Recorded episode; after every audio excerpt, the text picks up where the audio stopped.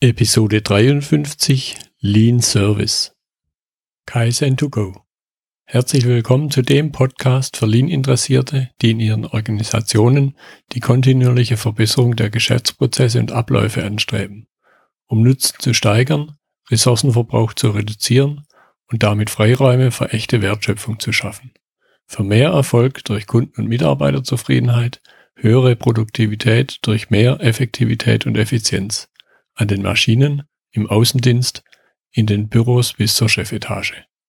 Heute habe ich Horst Neier bei mir im Podcastgespräch. Wir unterhalten uns über Lean Service. Lean Service, was sein fachlicher Schwerpunkt ist. Hallo Horst. Hallo Götz. Schön, dass du dabei bist. Und ich möchte dich bitten, stell dich am besten selber kurz vor.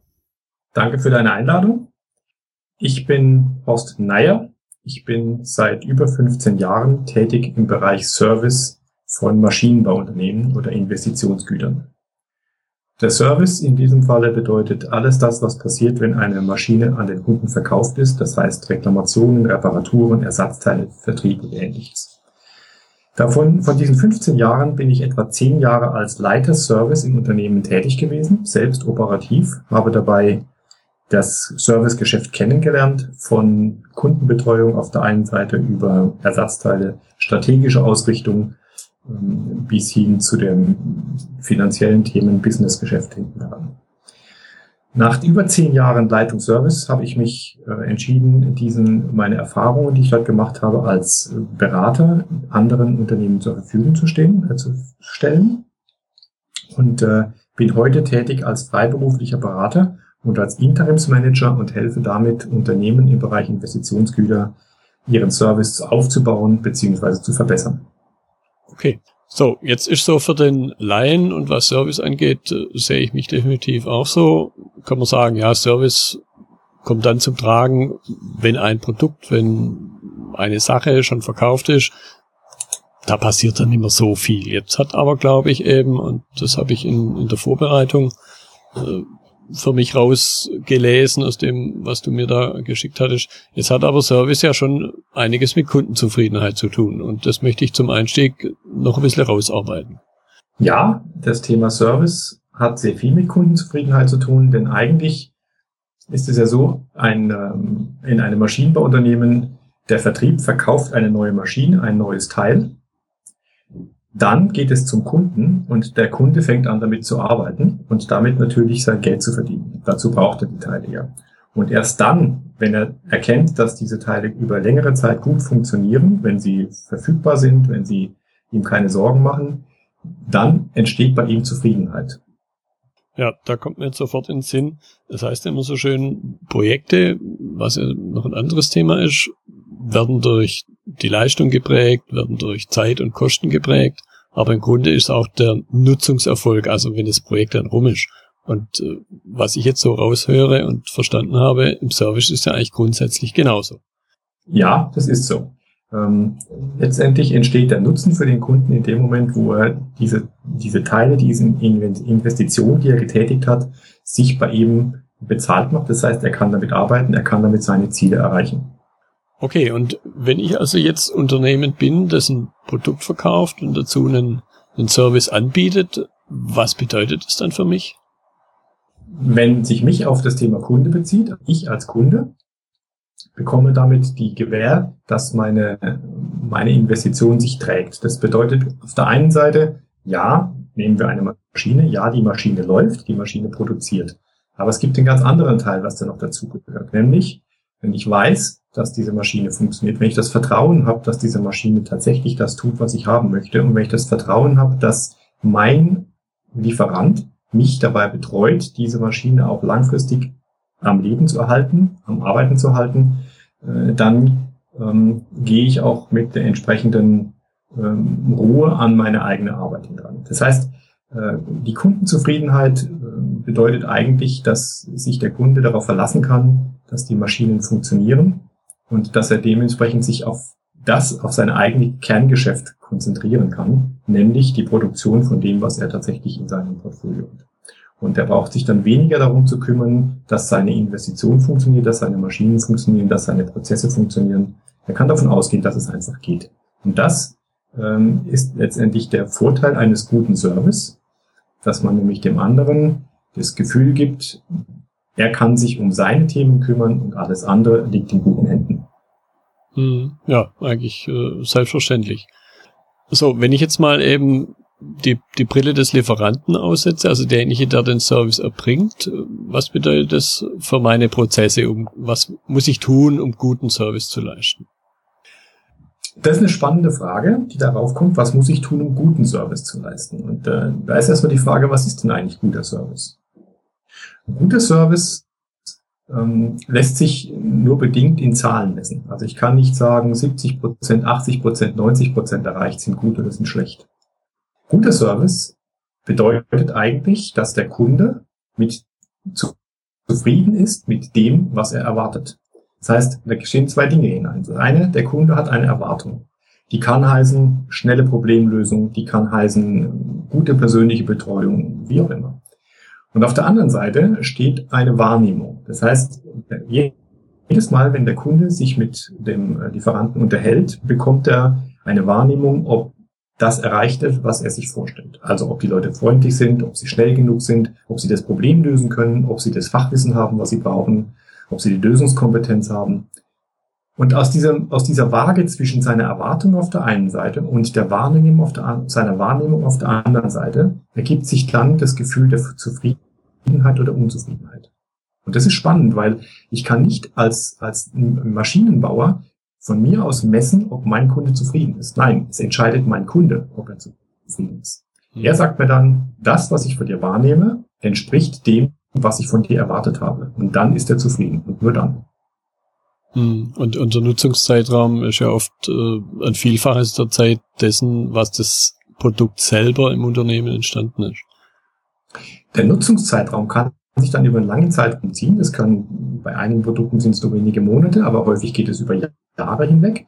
Und es geht tatsächlich darum, dass man über diese Zeit hin als ich als Lieferant meinem Kunden das Gefühl gebe, dass er sich wohl aufgehoben fühlt. Das heißt, dass ich, dass er das Gefühl hat, dass seine Wahrnehmung seiner, seiner, seiner Erwartung entspricht. Und das ist eines der Themen im Service. Ähm, Service oder guter Service ist etwas, was sich über die Jahre aufbaut und was äh, über lange Zeit gepflegt werden muss, damit es dann am Ende auch äh, zu diesem Vertrauen führt, zu dieser Kundenzufriedenheit führt, die man sich erwartet.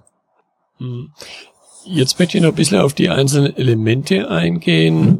Was trägt denn alles seitens des Service-Leistenden, was trägt denn alles zu einem guten Service bei? Was sind die einzelnen Elemente?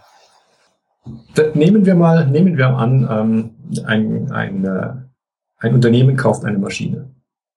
Und dann beginnt ein guter Service damit, dass die Maschine pünktlich geliefert wird. Danach möchte der Kunde eine Inbetriebnahme haben. Er möchte eingewiesen werden in diese Maschine. Die Maschine muss aufgebaut werden. Dazu gehört also das Thema Montage. Dann möchte er geschult werden. Seine Mitarbeiter sollten diese Maschine beherrschen können. Sie sollten wissen, wie sie funktioniert. Und ein ganz wesentlicher Thema ist natürlich, äh, dass die Gewährleistung sichergestellt ist. Das ist in der Zeit, in der ein, unter eine Maschine äh, in Betrieb genommen wird, bis sie mal läuft. Und wenn sie dann läuft, dann erwartet er Ersatzteile, er erwartet, dass äh, eine Inspektion gemacht werden kann. Wenn er das Gefühl hat, er kommt nichts klar, dann möchte er eine technische Beratung haben. Es geht um das Thema Fernwartung. Und irgendwann, wenn die Maschine ihre Zeit lang gelaufen ist, geht es mit Sicherheit auch um das Thema Modernisierung seiner Anlage, damit er sie weiter nutzen kann. Sodass also dieses Service-Spektrum tatsächlich von der Inbetriebnahmeeinweisung ganz am Anfang bis zur Modernisierung ganz am Ende äh, doch ein sehr großes Spektrum umfasst. umfasst. Mhm. Ja, gut. Und jetzt glaube ich, wenn man über den Aspekt Service nachdenkt, kommt man, wenn man etwas nachdenkt, ziemlich schnell auch auf den Faktor Mensch. Denn im Unterschied zu einer Produktion, die ich unheimlich automatisieren kann, so menschenleere Fabrik und so weiter, glaube ich, haben wir hier beim, im Servicefall vor Ort beim Kunden ja doch eine ganz andere Situation. Was bedeutet das denn also für die Menschen, für den Servicetechniker, der beim Kunden agiert? Das erste und das Wichtige ist, wir brauchen einen Servicetechniker. Also ähm, ich kann einen guten Service nicht durch eine Maschine erbringen lassen. Das ist mal ein ganz wesentlicher Teil. Das heißt, ähm, ich brauche Menschen, die rausfahren zu, zu den Kunden, die die Kunden besuchen, die den Kunden zuhören, äh, die verstehen, wo der Kunde sein Problem sieht oder was ihm nicht gefällt, was ihm nicht passt, wo er Verbesserungen haben möchte und dann fähig sind, dieses auch umzusetzen. Ich brauche Menschen, die auf der einen Seite ähm, eine hohe soziale hören können. Sie müssen rausbekommen, ich möchte. Ähm, sie müssen flexibel sein, weil sie nicht wissen, was passiert, wenn, der, wenn, er, ähm, wenn sie rauskommen zum Kunden. Häufig brauchen sie unterschiedliche Fremdsprachen, weil Maschinenbauunternehmen ja nicht bloß in Deutschland tätig sind, sondern wir sind Weltmarktführer und exportieren auch sehr viel. Also sind äh, Deutsch, Englisch, Französisch und andere Sprachen äh, durchaus wichtig. Das heißt, wir brauchen einen Menschen auf der einen Seite, der äh, eine gewisse Selbstmotivation hat, der loyal zum Unternehmen ist, äh, teamorientiert ist, flexibel ist. Auf der anderen Seite braucht dieser Mensch äh, technisches Know-how. Er muss eine Maschine, an die er drankommt, warten und äh, verstehen, äh, unabhängig davon, wie alt die Maschine ist und wo sie jetzt wirklich herkommt. Er muss Themen wie zum Beispiel die Maschinensteuerung kennen. Er muss die Technik selber kennen. Dazu braucht er handwerkliches Geschick, weil er baut Sachen ein, er baut Sachen aus, er muss mal was schweißen, löten, schrauben. Er muss analytisch denken können, denn äh, er steht ja vor einem vor einer Maschine, die nicht funktioniert und er muss sich überlegen, wie komme ich denn eigentlich jetzt auf den eigentlichen Fehler, um den es geht oder den ich dann abstellen möchte. Und letztendlich muss er, um das zu können, auch strukturiert denken können. Er muss zielorientiert arbeiten, weil wir können ihn ja nicht tagelang draußen hinstehen, stellen lassen, denn äh, der Kunde zahlt ja die Arbeitszeit. Sodass schon eine, eine sehr große Anforderung haben, von technischen auf der einen Seite bis hin zu der einen besonderen Menschen auf der anderen Seite. Ja. Jetzt stellt sich natürlich sicher auch für den einen oder anderen Zuhörer die Frage, das ist ja das Thema des Podcasts, Lean, Kaizen und so weiter. Wo kommt jetzt das Thema Lean hier ins Spiel mit schlank, also wenig Menschen, kann es ja sicher direkt nichts zu tun haben, nachdem wir jetzt gerade gehört haben, was der Mensch hier alles beiträgt. Lean bedeutet ja nicht schlank im Sinne von keine Menschen, sondern Lean bedeutet schlank im Sinne von unterlasse alles das, was nicht zwingend notwendig ist, um einen, einen Kundenerwartung zu erreichen. Das heißt, äh, das Thema schlank bedeutet, wir versuchen bei all dem, was wir tun, darauf zu fokussieren, was der Kunde tatsächlich von uns haben möchte und ähm, wie wir das erreichen können, ohne Dinge zu produzieren, die er nicht haben können. Das heißt, äh, in dem Thema Schlanken haben wir zwei Themen. Zum einen, wir haben einen sehr starken Fokus auf den Kunden. Wir produzieren wirklich nur das, was der Kunde wertschätzt. Und auf der anderen Seite haben wir natürlich einen Fokus auf eigene Kosten. Und wenn wir jetzt, also wir vermeiden das, was nicht zwingend notwendig ist. Wir vermeiden sämtliche Kosten, die nicht notwendig sind. Wenn wir jetzt und in unseren Service-Techniker anschauen, dann ist das genau das, was er können muss. Er muss nämlich auf der einen Seite äh, sehr stark auf seinen Kunden fokussiert sein. Und er muss auf der anderen Seite darauf achten, dass das, was er tut, tatsächlich effizient ist. Das heißt, dass er schnell ist, dass er vermeidet, Dinge zu tun, die nicht zwingend notwendig sind. Denn der Kunde wird ihn dafür weder bezahlen, noch wird er ihn wertschätzen dafür, dass er da ist und Dinge tut, die keiner von ihm verlangt hat. Wenn wir also schlank sehen als alles das vermeiden, was nicht zwingend notwendig ist, indem wir uns auf den Kunden fokussieren und auf die Kosten fokussieren, dann ist der Service-Techniker genau derjenige, der das jeden Tag tun muss. Deswegen denke ich mir, dass äh, Service sehr viel mit Lean oder mit schlanker Organisation zu tun hat. Mhm. Ja. So, jetzt ist ja sicher nicht nur der Mensch, der draußen bei dem Kunden wirkt, sondern auch das Material und das Werkzeug, das er verwendet. Wie spielen da die Dinge zusammen aus deiner Sicht? Nehmen wir das den Fall, ein Kunde ruft einem Werk an und sagt, ich habe hier in Argentinien eine Maschine stehen und die funktioniert nicht mehr. Und dann brauchen wir zum einen einen Menschen, der rausfahren kann und der draußen tatsächlich reparieren kann. Dieser Mensch kann aber nur dann funktionieren oder kann nur dann einen guten Job machen, wenn er auf der einen Seite Werkzeuge hat, mit denen er arbeiten kann. Das heißt, er muss seinen, seinen, seinen Laptop dabei haben, er muss sein Werkzeug selbst dabei haben. Möglichkeiten, Tools, um tatsächlich draußen zu agieren. Und er braucht natürlich das Material, um eine Reparatur durchzuführen. Also Ersatzteile, Informationen über das, was, was defekt ist und ähnliches. Das heißt, der Service-Einsatz draußen wird nur dann funktionieren, wenn ich einen Menschen rausschicken kann, der weiß, was er tut, der gut ausgebildet ist und der gut geschult ist, der auf der anderen Seite Werkzeuge dabei hat, die er dann auch einsetzen kann, die er kennt, die er beherrscht und zum Dritten braucht er natürlich das Material, um diese, diese Information, um diese Reparatur durchzuführen. Sodass also gerade bei einem Serviceeinsatz dieser Dreiklang aus Mensch, Werkzeug und Material sehr intensiv sichtbar ist. Und wenn eins von den drei nicht funktioniert, wird der Serviceeinsatz draußen nicht funktionieren können. Hm. Dann könnte ich mir auch vorstellen, jetzt ist ja jeder Servicefall wahrscheinlich eher wieder ein Unikat im, im Gegensatz zu einer, wenn auch Einzelstückproduktion, wo sich Dinge wiederholen, wo ich also klassische Prozesse habe. Was mache ich jetzt, um das Thema Service zu entwickeln, zu verbessern? Ja, es ist ein Unikat. Jeder Einsatz ist anders, jede Anfrage eines Kunden ist anders. Und die Frage, wie stelle ich mich darauf ein oder wie kann ich einen Service dahin entwickeln, beginnt in der Tat dabei, dass ich mir Mitarbeiter suche, die, beziehungsweise die Mitarbeiter, die ich habe, dahin entwickle, dass sie sich die Zeit und die Ruhe nehmen, äh, dem Menschen oder dem, dem Kunden zuzuhören, rauszubekommen, was der Kunde tatsächlich braucht. Das heißt, der erste Schritt ist dahin, Menschen oder Mitarbeiter zu selbstständig denkenden Mitarbeitern zu entwickeln, mit einem Fachwissen, mit dem sie den Kunden helfen können. Das heißt, der Fokus liegt tatsächlich darauf, die Menschen zu entwickeln. Und wenn ich die entwickelt habe, dann muss ich natürlich schauen, dass sie Werkzeuge und Material bekommen. Hm. Jetzt stelle ich auch immer ganz gern Fragen, so im Sinne von, wie kann ich aus einem Bereich in den anderen was übertragen? Und hier interessiert mich natürlich, und ich denke mal auch den einen oder anderen Zuhörer, besonders die Frage, wie kann ich denn jetzt aus dem Service, aus dem, was ich dort tue, dort optimiere, wie kann ich denn davon was, ja, zurück ist vielleicht der falsche Begriff, wie kann ich davon was in jetzt klassische Produktion übertragen?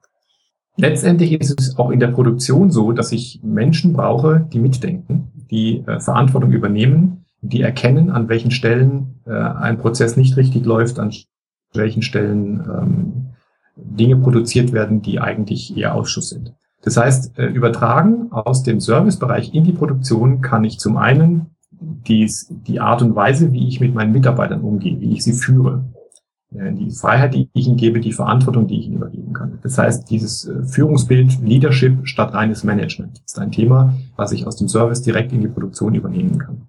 Das zweite Thema ist, ähm, dass man im Service gut lernen kann, dass sauber organisierte Prozesse bei denen Transparenz besteht, bei denen man erkennt, wo Probleme entstehen, um sie abzustellen, durchaus auch in die Produktion übertragen werden können. Und diese Transparenz hereinzubringen, lässt sich im Service gut üben und dann auch in der Produktion danach weiterentwickeln und weiter einsetzen. Ja, da kommt jetzt bei mir sofort der Gedanke auf. Oft ist, so kenne ich das jetzt, mir fällt da ein Bekannter ein, der kam aus der Produktion, ist dann irgendwann in den Service gegangen, weil man gesagt hat, das ist jemand, der kennt das Produkt und dann kann er es draußen beim Kunden gut, wir mal, reparieren. Jetzt stelle ich mir gerade vor, was passiert denn umgekehrt, wenn jemand aus dem Service zurück in die Produktion gehen würde. Unter genau diesen Aspekten, den du gerade äh, genannt hast, könnte ich mir sehr gut vorstellen, dass sich da auch nochmal Synergien ergeben, die ich bei dieser dann nicht mehr Einbahnstraße gewinne. Das ergibt sich in der Tat. Denn ähm, wenn ich mit dem Blick eines Service-Mitarbeiters dann wieder in die Produktion hineinkomme, dann habe ich natürlich auch einen Blick für das, was in der Produktion selbst passiert. Das heißt, äh, über Abläufe, Prozessabläufe, die dort passieren. Ähm, und ich gehe davon aus, dass ein solcher Service-Mitarbeiter dann auch mehr mitdenkt und ihm Dinge auffallen und der damit natürlich in der Produktion die Chancen sieht, Dinge zu verbessern. Sodass wir also auf die Art und Weise einen Rückfluss dieser, dieser Mentalität über Dinge nachzudenken in die Produktion möglich machen können. Und das rentiert sich. Ja, und man könnte äh, sogar noch einen Schritt weitergehen, was glaube ich zum Teil ja auch gemacht wird durch eine enge Kommunikation, dass man in den Schritt davor, vor der Produktion, dass man in die Entwicklung, in die Konstruktion reingeht und sagt, und, und die Service-Mitarbeiter einbezieht und sagt, was können wir denn an unserem Produkt noch verbessern, damit es für euch dann später leichter wird. Also da gibt es zwei Themen. Das eine Thema ist, ähm, wenn wir uns das Produkt selber anschauen, natürlich. Ähm, natürlich kann man aus den Erfahrungen des Service-Mitarbeiters Verbesserungen in diese, äh, in das Produkt hineinbringen. Und deswegen macht es Sinn, den Service in die, in die Produktentwicklung mit einzubinden, um da einfach einen Rückfluss zu bekommen. Das zweite Thema ist aber, dass natürlich auch die Denkweise, wie man einen Prozess organisiert, nicht nur in der Produktion, sondern auch im administrativen Bereich ähm, durchaus zu Verbesserungen führt, zu einfachen, schlankeren, schnelleren Prozessen mit mehr Klarheit die dann am Endeffekt dazu führen, dass das Unternehmen als Ganzes ähm, sich besser organisieren kann, als wenn sie aus rein produktionstechnischer Sicht hinschauen. Hm. Ja, das finde ich schon nochmal ein ganz deutlicher Appell gewesen, eben nicht die einzelnen Teile, Bereiche des Unternehmens nicht isoliert zu betrachten, sondern auch an der Stelle, wo vielleicht so auf den ersten Blick gar keine Verknüpfung vorhanden ist, sehr, sehr integrativ zu betrachten. Ja, genau. Okay, was wäre für dich so zum Abschluss der Tipp, den du jemand mitgeben möchtest, der vielleicht mit Service noch gar nicht so viel zu tun hatte? Was kann er lernen aus dem Service? Was kann er in seinen Bereich übertragen? Auf jeden Fall, dass Mitarbeiter, die, denen man die Freiheit gibt und die Verantwortlichkeit gibt, äh, Probleme zu lösen, ähm, unheimlich stark darin werden, äh, ihre eigenen Prozesse zu verbessern und zu optimieren und damit auch sagen wir, die Organisation schlanker zu machen, schneller zu machen, effizienter zu machen. Das ist eine. Das zweite ist, ähm, es macht einfach Spaß, wenn Sie mit Mitarbeitern arbeitet, die tatsächlich selbstständig äh, Dinge entscheiden, die Verantwortung übernehmen. Und das ist etwas, was man im Service tun muss. Braucht der gute Service in anderen, ähm, in anderen Bereichen Unternehmen durchaus sehr wertvoll eingesetzt werden kann. Hm. Ja, sehr, sehr plausibel. Okay, prima. Das war, finde ich, jetzt ein gutes Schlusswort auch. Horst, ich danke dir für deine Zeit und bin gespannt auf unser nächstes Zusammentreffen. Freut mich auch. Derweil herzlichen Dank und lass uns wieder weiter, weiter sprechen mit anderen Themen. Es wird uns genügend einfallen. Gerne. Das war die heutige Episode zum Thema Lean Service im Gespräch mit Horst Neier. Wenn Ihnen die Episode gefallen hat, freue ich mich über Ihre Bewertung bei iTunes. Ich bin Götz Müller und das war Kaizen2Go. Vielen Dank fürs Zuhören und Ihr Interesse. Ich wünsche Ihnen eine gute Zeit bis zur nächsten Episode. Und denken Sie immer daran, bei allem, was Sie tun oder lassen. Das Leben ist viel zu kurz, um es mit Verschwendung zu verbringen.